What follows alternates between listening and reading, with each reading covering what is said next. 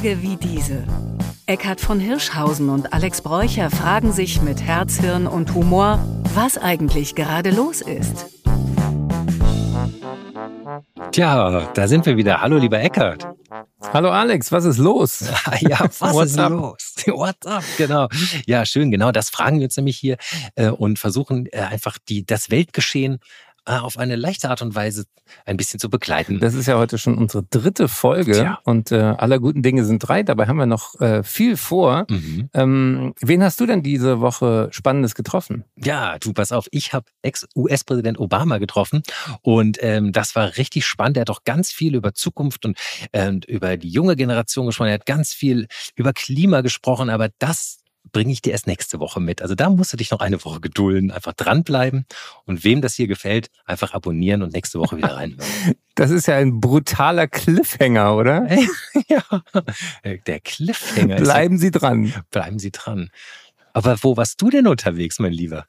Ich habe ähm, auch interessante Begegnungen gehabt. Ich war ähm, in der Schweiz, ich war in der Ostschweiz, in Appenzell, in St. Gallen und habe da unter anderem mit Christina Lunz gesprochen und Lehmann und äh, Studierenden der Uni dort, St. Gallen mhm. Business School.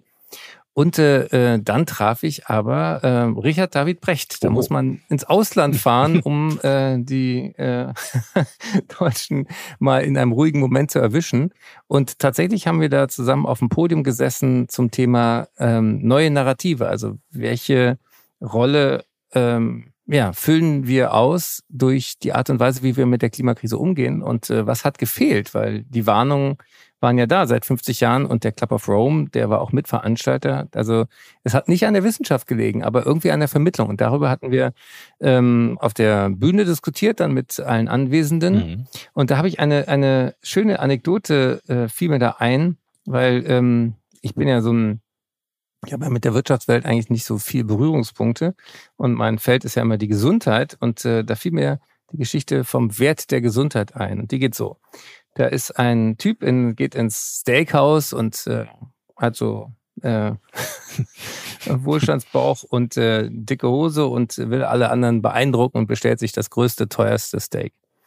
Ist aber ein bisschen gierig und äh, verschluckt sich an einem großen Stück und plötzlich läuft er blau an, kippt vom Stuhl und droht zu ersticken. Mhm. Und äh, dann kommt der Kellner hinzu und macht das einzig Richtige, nämlich äh, er legt ihn sozusagen nach vorne, haut ihm mit Schmackes zwischen die Schulterblätter und der Fleischklops fliegt aus dem Fleischklops.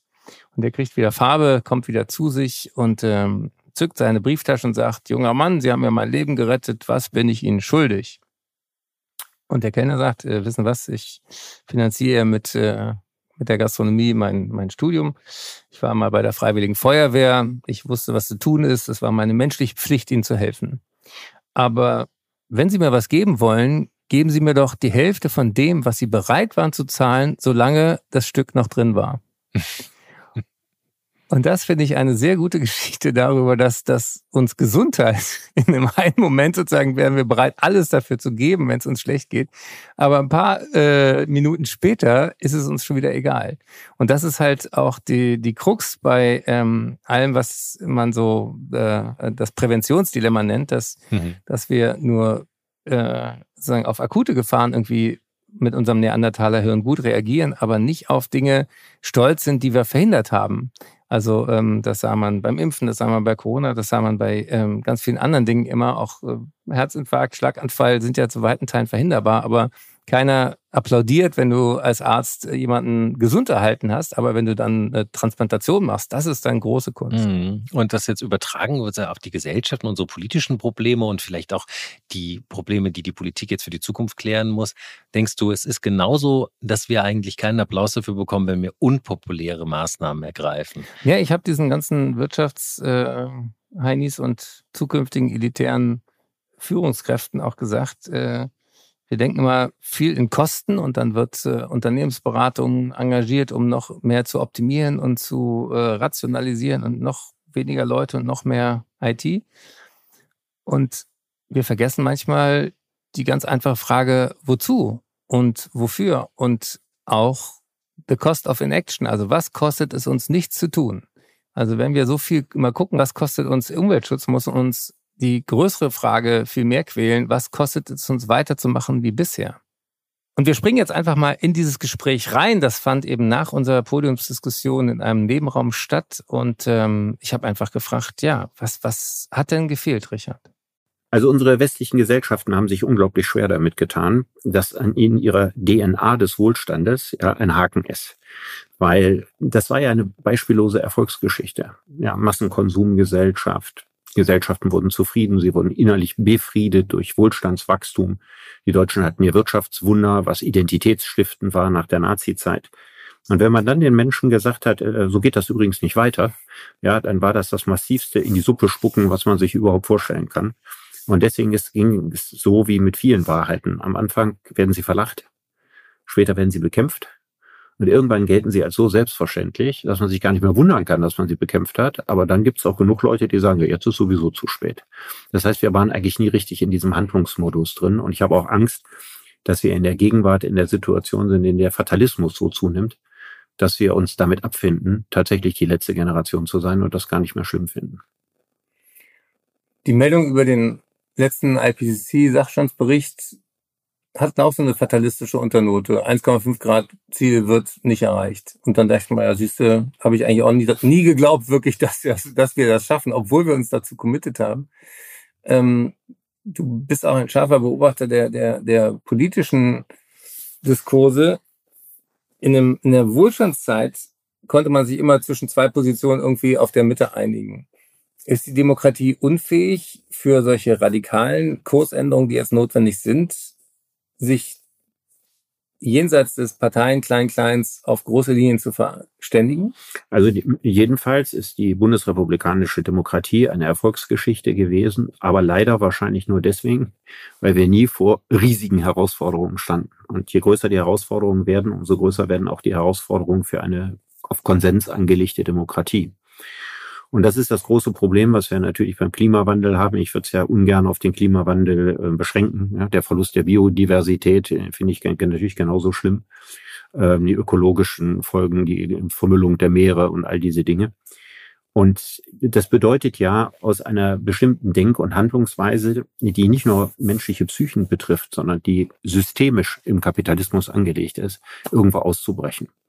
Und jetzt schwanken wir dazwischen, auf der einen Seite zu sagen, der Kapitalismus kann eigentlich so, wie er ist, nicht weitergehen. Und andererseits wissen wir ganz genau, dass man mit einer solchen Position Wahlen nur verlieren kann und dass man Mehrheiten braucht.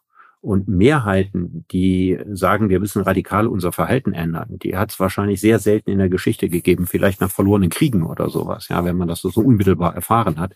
Aber normalerweise kriegt man keine Mehrheiten dazu, Verhalten radikal zu ändern. Und das ist die schwierige Situation, vor der wir jetzt stehen. Für mich ist auch Teil der Erklärung, dass, dass es für unsere Jahrgänge, die berühmten Boomer, die alten weißen Männer, auch bedeutet, rückwirkend ihre eigene Geschichte, ihren Lebenserfolg, das, was man getan hat, in Frage stellen zu lassen. Also ähm, es gibt Menschen, die sagen, ja, was kostet uns das? Oder unser Wohlstand ist gefährdet. Eine andere Erzählung wäre aber, ja, wir haben über unsere Verhältnisse gelebt und konsumiert und wir müssten jetzt eigentlich bereit sein, einen Teil von diesem zu viel auch zurückzugeben. Mhm. Und das heißt aber auch, sich einzugestehen, dass wir Teil des Problems waren. Ja.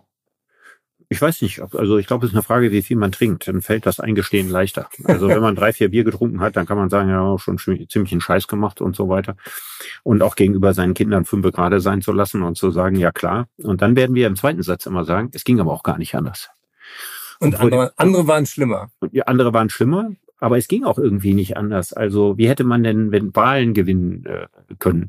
Wir haben so diese, diese biologische Wende hin zur Nachhaltigkeit so in so ganz kleinen Dosen äh, äh, eingeführt. Also hast du es vorhin gesagt, irgendwann gab es einen Umweltminister, das war Walter Wallmann äh, eigentlich den Bock, den man zum Gärtner gemacht hatte und für den man sonst keine Verwendung mehr hatte. Und das Umweltministerium ist eigentlich nur geschaffen worden, um den Grünen eins auszuwischen. Am Anfang. Sind eben auch mit jemandem besetzt worden, der keine grüne Politik gemacht hat. Bis dann aus der gleichen Partei Politiker wie Klaus Töpfer, die ihr Amt sehr ernst genommen haben und so weiter hervorgegangen sind. Aber es war immer so, wie es bei Brecht heißt, erst kommt das Fressen, dann kommt die Moral, erst kommt das Wirtschaftswachstum, ja, und dann kommt die Nachhaltigkeit. Und wenn wir ganz ehrlich sind, da hat sich bis heute nichts dran geändert. Und die Grünen haben sich auch an diese Weisheit immer adaptiert, weil sie auch wieder gewählt werden wollen. Heute waren wir hier vor einer Wirtschaftselite, nicht nur der Schweiz, sondern international werden viele Positionen von Menschen dann bekleidet, die irgendwann mal durch diese BWLer-Denke hier geprägt wurden. Unterschätzen wir massiv the cost of inaction? Also wir reden immer über das, was es uns kostet, etwas zu tun. Mhm. Wir reden viel zu wenig, nach meiner Auffassung, darüber, was es uns kostet, weiter zu wenig zu tun. Ja. Kannst du auch als Philosoph das ist Das erklären, ist auch, das woran ist auch, das liegt? Ja, das ist auch etwas, was in den klassischen Wirtschaftswissenschaften als Größe eigentlich gar nicht vorkommt. Na, den, den Preis, den man äh, für, für das Nichthandeln bezahlt, der wird nirgendwo und an keiner Stelle eingepreist.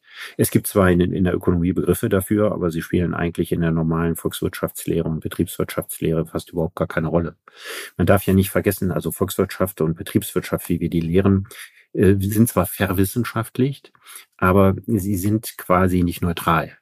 Ja, sondern der, diese, diese Fächer wollen kapitalistisches Wirtschaften sinnvoll, erfolgreich weiterführen. So ist die Anlage dieser Fächer. Wenn man Betriebswirtschaft studiert, dann wird man nicht zum neutralen Ökonomen, sondern man wird zu einem guten kapitalistischen Betriebswirt ausgebildet, weil man ja auch für diese marktwirtschaftliche verfassten Staat dann äh, auch gebraucht werden soll. Man muss ja auch in, darin funktionieren. Das unterscheidet es von anderen Grundlagenwissenschaften, der, dass eine bestimmte Richtung von Anfang an vorgegeben ist, wohin das Ganze gehen soll und nicht so eine Vogelschauperspektive am Ende eingenommen wird, sondern immer schon eine gefärbte Perspektive. Das wäre nicht schlimm, wenn es einem gelingen würde, den Nachhaltigkeitsgedanken im Kapitalismus zu implementieren. Und das ist etwas, was wir in der Wirtschaft inzwischen manchmal hinkriegen, weil das Ganze natürlich auch ein Riesenbusiness ist und ein Riesengeschäft. Ne? Also es gibt viele Leute, die muss man nicht lange davon zu überzeugen, dass das einer der größten Wachstumsmärkte der Zukunft ist und viele investieren ja auch darauf. Das weitaus größere Problem als die Wirtschaft ist die Politik. Also in der Politik lähmen sich unsere Parteien äh, bis zur Blödigkeit im Hinblick auf Veränderungen in alle Himmelsrichtungen. Wir schaffen es ja auch nicht, unser Rentensystem grundsätzlich neu zu denken, was wir grundsätzlich neu denken müssen, an dem wir nicht mehr rumflicken können, weil es einfach nicht mehr funktioniert. Und genauso schaffen wir das eben nicht, äh, ernsthafte, nachhaltige Politik zu machen, weil es ja nicht möglich ist, ohne jemand oder jemandes Interessen auf die Füße zu treten. Das heißt, man braucht eine hohe Bereitschaft, sich unbeliebt zu machen. Und äh, diesen Politikertypus haben wir seltene Regierungsverantwortung, weil man kommt gar nicht so weit, wenn man äh, die Fähigkeit hat, sich massiv unbeliebt zu machen. Aber ich will es nicht auf einzelne Politiker schieben. Ich glaube, es ist systemisch. Und ich denke, wo wir vier Parteien der Mitte haben, die ähm, über 80 Prozent des Wählerwillens repräsentieren, ist unser System, wie es jetzt ist, eigentlich nicht mehr besonders zeitgemäß. Ich würde mir zum Beispiel wünschen, dass wir siebenjährige Legislaturperioden hätten, aber dass die Personen nicht wiedergewählt werden können.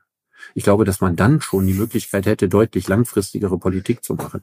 Der größte Teil unserer Politik besteht darin, dass sich Leute, die sich weitgehend einig sind und nur in Kleinigkeiten unterscheiden, das Leben schwer machen, dass nicht gehandelt werden kann. Und das ist, glaube ich, nicht mehr zeitgemäß. Wir müssen unsere Demokratie reformieren, sonst schaffen wir das nicht. Die Griechen hatten diese Idee von der Herrschaft der Besten. Wärst du gerne Bundeskanzler? Nein. Nein, man kann man sagen, ja, man kann auch, der Precht es sich leicht. Ich kann ja als Klugscheißer von außen alles Mögliche erzählen. Ich wäre nicht gerne Bundeskanzler, weil wir in einer Mediendemokratie leben, die ähm, sich ernährt äh, vom Aufregen über vermeintliche Fehler, abweichende Positionen und so weiter. Wir haben eigentlich äh, eine sehr geringe Toleranz in unserer politischen Kultur, sondern eine enorme Toleranzverengung.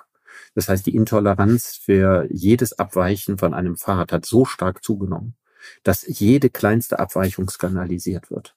Und da darf man sich nicht wundern, dass am Ende nur Politiker übrig bleiben. Ja, Angela Merkel ist ein sehr erfolgreiches Beispiel dafür, die keine großen Veränderungen angehen. Aber wenn wir keine großen Veränderungen eingehen, und darüber haben wir nun reichhaltig gesprochen, dann werden wir dem Problem der Nachhaltigkeitsrevolution nicht gerecht werden.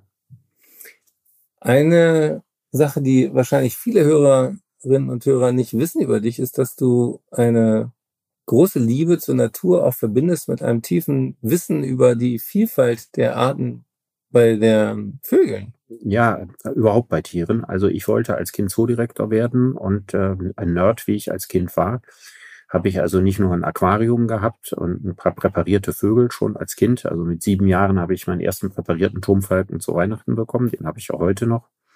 Sondern äh, ich habe mich insgesamt zurück quasi in die, in die Tierwelt äh, reingegruft. Also ich kann auch alle Raubkatzen aufzählen oder alle Wale oder alle Delfinarten oder alle Hornvögel oder was auch immer. Also ich bin sozusagen Artenkenntnis in dieser Welt und konnte damit schon als Zehnjähriger äh, Tierpräparatoren und später also so mit den Mitte 20 äh, Zoodirektoren imponieren, dass ich mitunter mehr Artenkenntnis hatte als sie. Wertschätzend formuliert, glaube ich, dass das, was diese Facette von dir, die, die ich bisher auch nicht kannte, ja auch dazu beiträgt, dass man auch mitleidet, wenn man weiß, wie die Insekten sterben. Man weiß, dass die Vögel auf Insekten angewiesen sind als Futter. Das heißt, ganz viel von dieser Welt, in der wir 60er Jahre Kinder aufgewachsen sind, gibt es ja nicht mehr. Es gibt einen, einen Moment, ähm, den ich auch in meinem letzten Buch Mensch Erde beschreibe, wo ich Michael Suko interviewe. Das war der letzte Umweltminister der DDR, der als Junge, ähnlich wie du, fasziniert von der Vogelwelt so äh, Kladden führte, welche Vögel er an, äh, beim Schafehüten in seiner brandenburgischen Heimat beobachtet. Und er sagt, wenn ich heute an meinen eigenen Geburtsort komme, merke ich, ich habe meine Heimat verloren. Da erinnert, erinnert ihn kaum mehr etwas an die Natur, die er dort erlebt hat. Und er sagt, von all diesen Vögeln, die ich selbst noch erlebt habe, innerhalb einer Lebenszeit, ist neun von zehn sind nicht mehr da. Dem würde ich widersprechen. Mhm. Auch als leidenschaftlicher Ornithologe, der vor allen Dingen in Brandenburg unterwegs mhm. ist. Ähm, es gibt viele Vogelarten, die heute viel häufiger sind als damals. Welche denn? Äh, zum Beispiel was Greifvögel anbelangt. Mhm. Wir haben heute sehr, sehr viel mehr Seeadler, als wir früher gehabt haben. Das ist eine wahnsinnige Erfolgsgeschichte. Wir haben auch jetzt mehr Schreiadler als durch, vorher durch Naturschutzgebiete? Durch Naturschutzgebiete spielt mhm. natürlich eine große Rolle dabei. Äh, dadurch, dass wir kein DDT war damals das große Problem in den 70er Jahren, hatten wir einen wahnsinnigen Schwund an Greifvögeln. Dann konnten die auch bis Mitte der 70er geschossen werden. Also durch Naturschutzmaßnahmen haben wir da, also haben wir auch Erfolgsgeschichten. Und wenn du sagst mit den äh, Gewässern und Flüssen und sowas zum Beispiel, also heute ist in unseren Flüssen der Artenreichtum an Fischen sehr, sehr viel größer. Mhm. Da war der absolute Tiefpunkt erreicht Ende der 60er Jahre, Anfang mhm. der 70er Jahre. Da war es am allerschlimmsten, da war der rein klinisch tot. Und, und, und, wie haben wir das verändert? Weißt du noch, wer die erste Umweltpartei in Deutschland war? Die FDP. Ja. Äh, Genscher hat damals nämlich angesichts von diesen Rauchschwaden und den toten äh, Flüssen erkannt, dass das eigentlich ein Thema ist, was Menschen bewegt. Ja, ja. Und sind sie heute? Ich sage ja immer, so wie das Bundesverfassungsgericht auch, ne, aus liberaler Überzeugung trägt man eben auch Verantwortung für die Freiheit künftiger Generationen. Und dass Genscher das damals gesehen hat, ist also großartig. Leider hat die FDP sich da nicht äh, zum Vordenker der Grünen entwickelt, was schön gewesen wäre. Aber es gibt also, wie ich an dem Beispiel zeige, natürlich auch viele Erfolgsgeschichten und die muss man auch erzählen und man muss eins dazu erzählen. Die wurden durch Verbote erreicht. Ja, wir haben es den Chemiefirmen verboten, ihre Abwässer in den Rhein zu machen. Ja, was sie ganz, ganz normal. Überall, weil Bayer und so weiter, das ganze Gift floss da alles in den Rhein und machte das alles kaputt. Heute darf man das bei, bei Höchststrafen alles nicht mehr machen. Das heißt, das ist diese Mordstrafe da ja auch eine doppelte Bedeutung. ja. In Frankfurt ist die Höchststrafe. Oder was ist das? In Ludwigshafen. Ja, eine besondere, besondere Höchststrafe. Ja. Und da ist der Begriff erfunden worden. Nein, also, dass man das alles eben, eben nicht mehr darf. Und deswegen wundere ich mich immer darüber, dass die Leute denken, ja, aber keine Verbote. Hm. Aber offensichtlich macht es für die Leute einen Unterschied, ob es Verbote für die Industrie sind oder Verbote für sie. Ja. ja. wie Tempolimit und Fahrverbote und sowas alles. Also wo der Einzelne betroffen ist, da will er keine Verbote. Aber wenn man im Großen Verbote macht, wie keine Fluorkohlenwasserstoffe herzustellen, dadurch musste ja niemand sein Leben großartig ja. verändern. Das, das, das heißt also, wir akzeptieren mhm. all die Verbote, die vom kleinen Mann keine Veränderung seiner Gewohnheiten erfordern.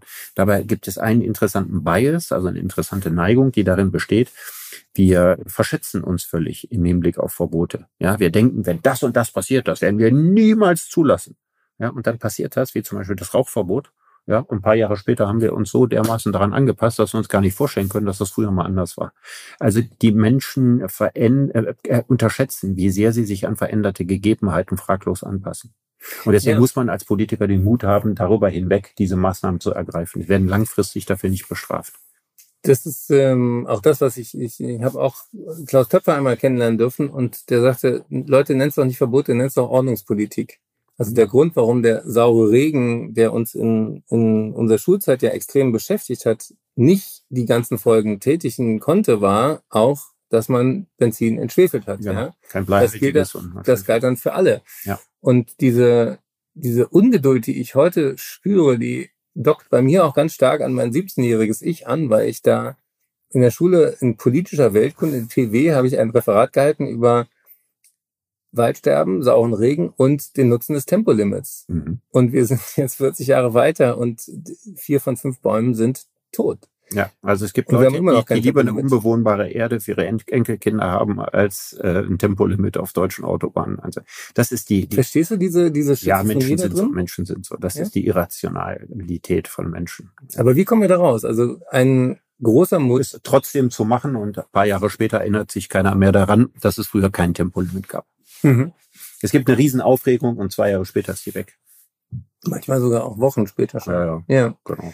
Was glaubst du, wäre die Veränderung auch in, in, in den Narrativen, in den Erzählungen, die wir jetzt brauchen? Also wenn ich denke, so was international auch bei dieser Planetary Health Bewegung ein ganz großes Kernthema ist, dass wir uns definiert haben als getrennt von der Natur. Wir haben immer gesagt, wir sind die Schöpfung, die Krone der Schöpfung, wir sind was ganz Besonderes und deswegen steht der Mensch im Mittelpunkt, der Rest ist Umwelt Mhm. und wir können eigentlich machen, was wir wollen. Mhm.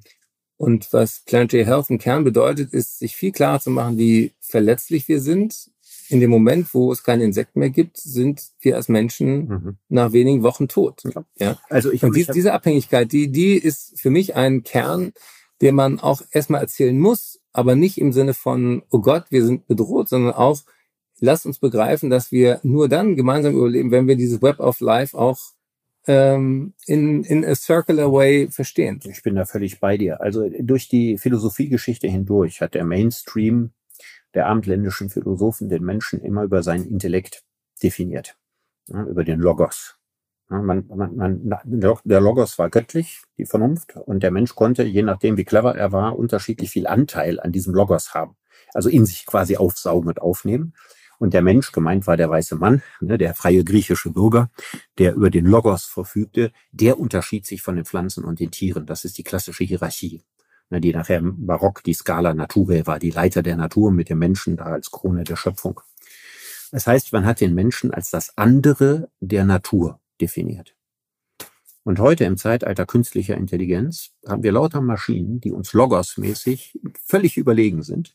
Und es wird Zeit, den Menschen und die Tiere und die Pflanzen gemeinsam als das andere der künstlichen Intelligenz zu definieren. Wir merken quasi, dass das, was uns wirklich ausmacht und das, was wir mit unseren technischen Errungenschaften nicht besser hinkriegen, ist das Emotionale in uns. Ist eben auch zum Teil das Irrationale, was wir annehmen müssen und das genau kennen, um zu, damit umgehen zu können. Aber wo wir nicht sagen können, das lassen wir jetzt mal sein, ja, das werden wir alle Mr. Spocks oder so. Das kriegen wir ja nicht hin. Aber wir müssen erkennen, dass es das Irrationale, das Leidenschaftliche und das Einbehaltensein in der biologischen Natur ist, die uns von unseren Schöpfungen unterscheidet. Und damit rücken wir ja unweigerlich an die Pflanzen und Tiere wieder ein ganzes Stück näher heran. Dazu kommt natürlich auch, dass uns die Verhaltensforschung eben sehr deutlich gezeigt hat, wie nahe wir tatsächlich mit Primaten verwandt sind, wie viel Ähnlichkeiten darin bestehen und dass die Philosophie mittlerweile eingesehen hat, dass unsere ganzen zentralen Entscheidungen, die wir fällen, eigentlich immer emotionale Entscheidungen ist und der Verstand ist so eine Marketingabteilung, die im Nachhinein rechtfertigt, was die Gefühle vorher entschieden haben. Das heißt, wir entdecken also unsere Tierart, unser Tierartiges in uns immer stärker und immer mehr. Und das ist ja eigentlich eine gute Entwicklung. Da sollten ja Konsequenzen draus äh, gezogen werden. Aber das tun wir nicht. Also wenn wir uns heute um den Erhalt unserer nächsten Verwandten kümmern, dann deswegen, weil es Tourismus förderlich ist und nicht aus der Einsicht in die Nähe, die wir zu ihnen haben. Das ist die reine Wahrheit dahinter. Und deswegen, es gibt noch Berggorillas, weil Menschen viel Geld dafür ausgeben, sie zu sehen. Der Logos ist ja viel stärker auch von den Umweltbedingungen abhängig. Also mein Hirn funktioniert bei um die 20 Grad am besten. Auf 25, 30 Grad werde ich schon grantig. Und drüber äh, denke ich nur noch, wann ist endlich äh, Abend und hoffentlich kühlt es ein bisschen runter. Und wenn du dann in einer Großstadt wohnst, wo der Stahlbeton die Wärme speichert und der Asphalt, dann merkst du, so kann auch äh, der noch so äh, gepflegte Logos äh, nicht mehr klar Und denken. Unsere Städte sind keine artgerechte Haltung für uns. Ja, was Ja, aber alle auf dem Land- Klimawandels Ja. noch viel mehr entdecken. Alle auf dem Land wohnen können wir auch nicht. Aber ist, wo siehst du da die Chance, dass wir eigentlich sozusagen demütiger werden müssten und äh, uns unserer tierischen Natur auch liebend annehmen, statt wir ja schon, wenn wir rein in der Praxis, wenn wir überlegen, was wir so am Tag unternehmen, weniger über diese Dinge nachdenken, die wir uns alle noch kaufen und äh, die unsere Wohnungen verstopfen. Ja, der durchschnittliche Deutsche hatte um die 10.000 Gegenstände. Ich habe mehr. Ja, ja. Also ich habe äh, sicherlich mehr als 10.000 Gegenstände allein durch die vielen Bücher, die ich habe.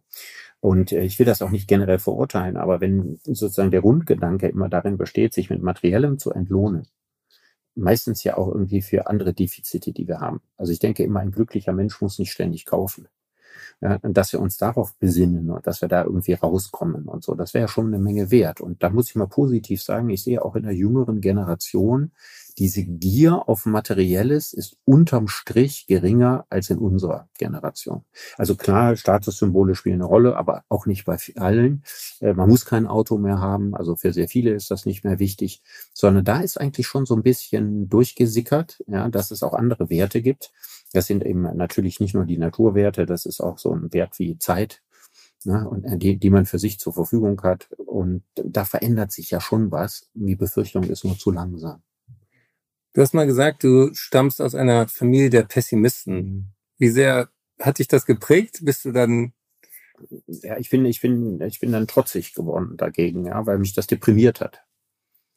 Also ich stamme A aus einer linken Familie und B aus einer Familie von Pessimisten, was ja eine merkwürdige Kombination ist. War ja klassisch, war ja, war ja links sein äh, begleite mit Fortschrittsoptimismus. Ne? Die Welt wird irgendwann besser und die wird gerechter und dann nicht nur unsere Welt, sondern auch die dritte Welt und so. Das ist ja sozusagen das linke Narrativ.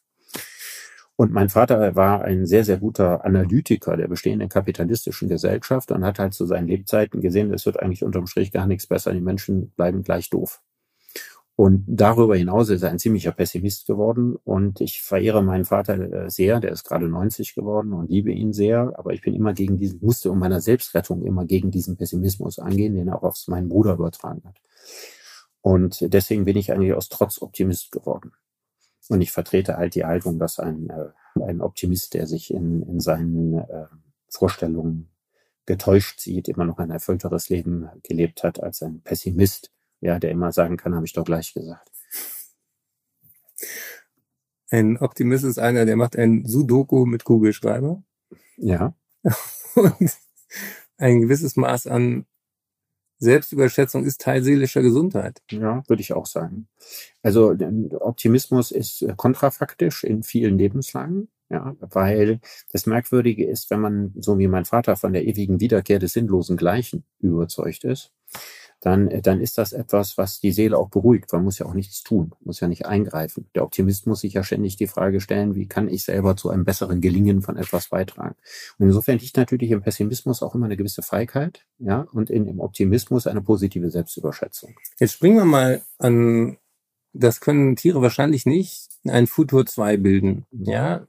Wir haben beide so eine Restlaufzeit bis 2050 ungefähr. Mhm. Worauf möchtest du gerne mal zurückblicken? Was glaubst du, ähm, das ist ja mal die Zeit, wo man sagt, oh, bis dahin ist Europa klimaneutral und bis dahin sind wir wahnsinnig viel weiter als heute. Was glaubst du, ist 2050 etwas, wo, wo unsere Generation auch zurückblicken kann und sagen, das haben wir noch gerade so geschafft? Ja, jetzt äh, suchst du nach einem Beweis für meinen Optimismus und fällt mir nicht leicht, den hervorzukehren. Ich weiß gar nicht, ob ich da für eine Generation sprechen kann. Also im Augenblick äh, geht mein Optimismus darauf, dass ich äh, ein anderes riesiges Problem, was ich sehe, der Übergang von der monopolaren zur multipolaren Weltordnung, dass der begleitet sein könnte mit dem Risiko von vielen Kriegen bis hin zu einem dritten Weltkrieg. Und wenn ich irgendeine ganz kleine, unbedeutende Rolle darin gespielt habe, Menschen davon zu überzeugen, aus diesem Teufelskreis auszubrechen, der zu immer mehr Wettrüsten und zu mehr Konfrontation führt, es scheint mir im Augenblick eine ganz wichtige und dringende Aufgabe zu sein. Und während du an der Klimafront aktiv bist, Wobei glaube ich, ist das im Augenblick eine ganz, ganz wichtige Aufgabe, das zu verhindern. Ne, und auch, ähm, siehe die Auseinandersetzung in Syrien, siehe viele andere auch ähm, kriegerische Auseinandersetzungen oft, wenn man analysiert, kommt man auch dahin, dass Missernten, Wassermangel, spielen natürlich Klimakriege eine große Rolle. Oft, das ist jetzt, das ist jetzt beim russischen Überfall auf die Ukraine nicht der Fall, aber es gilt natürlich für sehr, sehr viele Kriege. Harald Welzer hat ja schon vor 15 Jahren ein Buch geschrieben mit dem Thema Klimakriege und darauf eben aufmerksam gemacht, den, die fürchterlichen Massaker in der Darfur-Gegend, ja, als, als Beispiel des ersten Klimakrieges, der entstanden ist. Und wir werden gigantische, grässliche Massaker und Kriege und sowas haben um Ressourcen in Afrika. Aber das wird nicht auf Afrika irgendwann begrenzt sein. Und wir werden für gigantische Migrationsbewegungen sehen. Und was mich insgesamt in der gesamten Klima- und Umweltdebatte stört, ist, dass wir sie immer noch viel, viel zu national führen. Wir diskutieren sehr, sehr viel über, wie viele Windräder wir in Bayern aufstellen können. Aber wenn man das unter rein unter dem Gesichtspunkt der Effektivität angeht, dann wären Sonnenkollektoren in der Sahara hundertmal wichtiger als Windräder in Bayern. Und wir haben unglaublich viele nationale, mitunter mal ein paar europäische Strategien, aber wir denken viel zu wenig global. Das Ganze ist, funktioniert ja eigentlich noch überhaupt gar nicht. Es gab ja mal damals dieses spannende Projekt Desert Tech, da ist ja offensichtlich nicht viel raus geworden, aber eigentlich müsste man ja hingehen, müsste sich die ganze Welt angucken, muss sagen, wer kann was, unter welchen Bedingungen, wo, irgendwo beitragen. Und die Grundvoraussetzung dafür wäre ein relatives Maß an Stabilität und Frieden. Und was passiert? Genau im Gegenteil. Die Welt wird durch diesen Übergang zur multipolaren Weltordnung immer unsicherer. Es entstehen immer mehr Kriege, zum Teil Klimakriege, zum Teil aber auch ganz andere Spannungen, die mit dieser Veränderung der Großtektonik zu tun haben. Und dann sind wir in der Situation, wo die Menschheit endlich mal als ganze Menschheit zusammenstehen müsste, um ihr Überleben zu sichern sucht sie sich andere Konflikte und schlägt sich die Köpfe wegen anderer Dinge ein. Und das ist eben der Punkt, dass ich immer sage, wir können uns über Dauer, ja, diese Konfrontationen der Großmächte und der Mächte auf weltpolitischem Parkett überhaupt gar nicht mehr leisten. Das heißt nicht alles durchgehen zu lassen und so weiter, aber das ist so unzeitgemäß. Oder Milliarden in Rüstung zu investieren in einer Situation, wo die Erde brennt. Ja, also ich meine, ich denke mir immer, wenn so ein Marsmensch auf die Erde guckt und sieht, oh, da läuft gerade der Countdown runter, die haben nur noch 50 Jahre oder 70 und dann ist Schluss. Was machen die denn gerade so? Ah, die rüsten für Kriege gegeneinander auf. Dann kann man nur noch den Verstand verlieren. Und dann obsiegt auch in mir der Pessimismus. Sie hörten die Antwort von Richard David Brecht auf die Frage, was ihm Hoffnung gibt. Nein, die Hoffnung gibt mir, dass diese Entwicklung, die ich gerade skizziert habe, nicht mit äh, Zwangsläufigkeit eintritt, sondern dass wir immer noch die Chance haben, das zu verhindern. Ich hoffe, wir reden im Jahr 2050 in unserem Pflegeheim noch, dass wir damals zumindest über diese großen Themen klugscheißern konnten. Das war unser Beitrag. Das würde ich auch sagen. Also äh, wir beide werden sicherlich als große Klugscheißer in die Geschichte eingehen. Und ich meine, andere gehen als große Verbrecher in die Geschichte ein. Da will man lieber Klugscheißer gewesen sein. Ein würdiges Schlusswort. Herzlichen Dank, Richard. Gerne. Ja, hui, das war wirklich ein interessantes Gespräch, ein, ein, ein, toller Ritt. Ihr seid ja überall gewesen, gemeinsam im Zoo, auf, auf, den, auf den Gipfeln und bei den Menschen. Ähm, ja, und du hast den, den, äh, den Optimismus von Richard David Brecht auf Herz und Nieren geprüft, sozusagen. ähm, ja, ich mag dir die Frage gleich zurückgeben, ähm, Eckert was gibt dir denn Hoffnung oder wie siehst du denn unsere Zukunft? Ja, das war interessant, weil ich mich ja auch viel mit Glück und positiver Psychologie beschäftigt habe.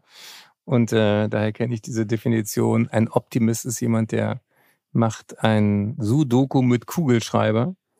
Und äh, ein Pessimist ist jemand, der sieht das Licht am Ende des Tunnels grundsätzlich als ein Zeichen dafür, dass jetzt auch noch ein Zug entgegenkommt. Also ähm, ich fand das, fand das interessant, äh, weil ähm, er äh, manchmal auch sehr, sehr ähm, große Thesen in den Raum stellt und da auch ähm, wenig Rücksicht nimmt auf, ja, auf äh, alle möglichen Themen. Aber ähm, ich fand ihn da sehr persönlich und ähm, mir gibt eigentlich Hoffnung, dass so viele Menschen anfangen nachzudenken. Das ist, äh, das, ist das eine, auch auf diesem Gipfel da ähm, waren viele, die danach sagten, Mensch, das war richtig wichtig, dass, dass man da mal einen völlig anderen Impuls kriegt. Also als dieses schneller, höher, weiter und Wachstum und so weiter. Mhm. Und das Zweite ist, dass ich dort eben auch vor Ort total viele coole Leute getroffen habe, die zum Beispiel ähm, die, mit der Christiane Lunz habe ich gesprochen darüber, retten Frauen die Welt? Also was ist die weibliche Perspektive, was ist die feministische Perspektive? Da gibt es einen tollen Satz von Mary Robinson, der ersten irischen Premierministerin, die sich sehr viel mit Klimagerechtigkeit beschäftigt, die sagt, ähm, Climate change is a man-made problem with a feminist solution. Also mit äh, dieser Doppeldeutigkeit, man-made kann ja durch einen Mann verursacht oder durch die Menschheit verursacht bedeuten. Mhm. Und in dem Falle machen Männer tatsächlich mehr Destruktion auf diesem Planeten als Frauen. Und darüber habe ich mit ihr gesprochen und äh, das wollen wir auch in einem der nächsten Gespräche mit einfließen lassen. Und ich darf einen Unternehmer, der eben aus dem persönlichen Erleben auf einer Reise durch Thailand sah, halt diese unfassbaren Plastikmengen, die dort immer am Strand liegen. Und daraufhin hat er gesagt, er möchte das Geld, was er mit meinem Software-Idee mal entwickelt hat äh, und verdient hatte, äh, möchte er sagen zur Rettung des Planeten einsetzen, weil wir keinen Planet B haben. Deswegen heißt seine Firma Planet A. Und ähm, das äh, fand ich toll, dass auch ähm, in, in solchen doch ziemlich ähm, ja, elitären Strukturen, so Business School und hier wir, das sind schon viele Rich Kids da und Familienunternehmen und so, dass man da merkt, ähm, auch gerade die jüngere Generation tickt ein bisschen anders und stellt Dinge in Frage und sagt, äh, wenn wir es jetzt nicht anders machen, wer dann? Du, wenn, da gibt's ja auch in Deutschland dieses Jugendforsch, das kennst du bestimmt, ne? Das hat dieses mhm. Logo von dem Magazin Stern und das ist ja schon seit eh und je so ein Nachwuchsbastler-Wettbewerb. Aber wenn man sich das heute anschaut, das ist unglaublich advanced geworden. Ja? Also die heute 16-, 17-Jährigen, also die bauen Technik zusammen, die maßgeblich sozusagen ja auch so future-proof ist. Und ähm, das sind also unfassbare Technologien, die da entwickelt werden. Vielleicht sind das auch nur Ansätze und vielleicht wird nicht aus jeder das bahnbrechende Ding, aber man hat unglaublich viel Hoffnung auch wieder in den, in den Standort Deutschland, sozusagen auch in die, in die Kraft der Innovation und an die, an die Gedankenkraft der jungen Menschen, wenn man sowas sieht, wenn man sieht, wie ausgefuchst das ist. Ja, ich weiß nicht, aus meiner Erinnerung haben die früher nur so Lego-Fahrzeuge elektrifiziert und jetzt heute wirklich, also, äh, weißt du, Neodym-Magneten, die das, die das Wasser, den Schmutz aus dem Wasser ziehen, Computertechnologie, äh, Home Services, äh, aber auch wirklich so, ja, auch nachbarschaftsgedankliche Sachen, also unglaublich weit in die Zukunft gedacht und unheimlich tolle Ideen. Also ich denke, da gibt's gar nicht nur Grund für dunkle Wolken über uns. Denn Du hast ja eben so schön gesagt, der Optimist und der Pessimist sehen das Licht am Ende des Tunnels anders. Und es gibt ja auch einen anderen Grund, wenn man so ein, ein Licht auf sich zukommen sieht. Das ist ja der Moment, wie man so schön sagt, des Todes. Nicht? Und also, äh, das wollen wir natürlich nicht hoffen, aber wenn wir äh, das zusammenbringen mit dem, was du eingangs gesagt hast, nämlich, dass wir immer erst im Nachhinein eigentlich schlauer sind und erst wenn die Krankheit da ist, anfangen sie zu behandeln, da habe ich doch ein bisschen Hoffnung, dass wir das Licht schon früher sehen und dass wir, dass wir nicht erst handeln, wenn wir schon scheintot sind. Ja, ich habe vor allen Dingen Hoffnung, dass äh, wir noch einmal schlafen müssen. Also einmal, weil wir uns ja immer nur einmal die Woche sehen. Ähm, mhm. nächste, äh, nächste Woche äh, sind wir nochmal aus diesen Gesprächen und dann übernächste Woche sind wir dann schon äh, live in Berlin dabei bei dem Comedy for Future Festival. Und das ist auch Licht auf der Bühne. Meine ja. frühere Welt, die, die Komik, die Kleinkunst, Slam Poetry, da gibt es äh, ein Festival vier Tage lang und alle, die neugierig sind, es gibt noch Karten. Das geht äh, los am 24. Mai, geht dann bis zum Sonntag. Äh, und jeden Tag gibt es coole ähm, Comedians, die auftreten. Am ersten Tag darf ich moderieren, am zweiten Tag ist dann, glaube ich, Olaf Schubert und Hazelbrugger moderiert und so weiter. Also ähm, da werden wir uns auch ein paar von den Bühnenkünstlern schnappen und fragen, ähm, genau. wo, äh, wo ist der Humor in der Klimakrise und wo sind die Lö Möglichkeiten. Chin Meyer zum Beispiel, ähm, den kenne ich auch schon ganz lange, der ähm, hat so sich auf äh, die Finanzwelt ähm, eingeschossen als Kabarettist und Komiker und äh, guckt, äh, wie wie viel Greenwashing ist auch in der Finanzbranche, wo jetzt alle Nachhaltigkeitsberichte schreiben. Ähm, dann habe ich Maxi Stettenbauer, der ähm, auch ganz persönlich erzählen wird über das Thema seelische Gesundheit. Der hat seine Depression auch öffentlich gemacht, was ich auch cool finde. Ja. Und ähm, der ähm, das ist ja auch ein Thema, was mich umtreibt. Äh, wie halten wir das eigentlich alles in der Birne aus und im Herzen? Und äh, Lisa Feller zum Beispiel, auch äh, eine starke weibliche Comedian, die äh, wird uns auch Rede und Antwort stehen. Und wir hören äh, dann eben Teile vom Bühnenprogramm plus äh, unsere äh, Nachgedanken dabei im, ähm, in unserem Tage wie diesem Podcast. Also es gibt Hoffnung, zumindest für die nächsten zwei Wochen, sagen wir mal so. Das denke ich auch. Und freue ich mich wahnsinnig auf die nächste Episode mit dir. Und ähm, vielleicht sehen wir den einen oder anderen in Berlin beim Comedy for Future Festival auch vor Ort. Und da sind wir sehr gespannt auf eure Fragen und Anregungen, die ihr uns auch gerne zwischendurch auf Social Media schicken könnt.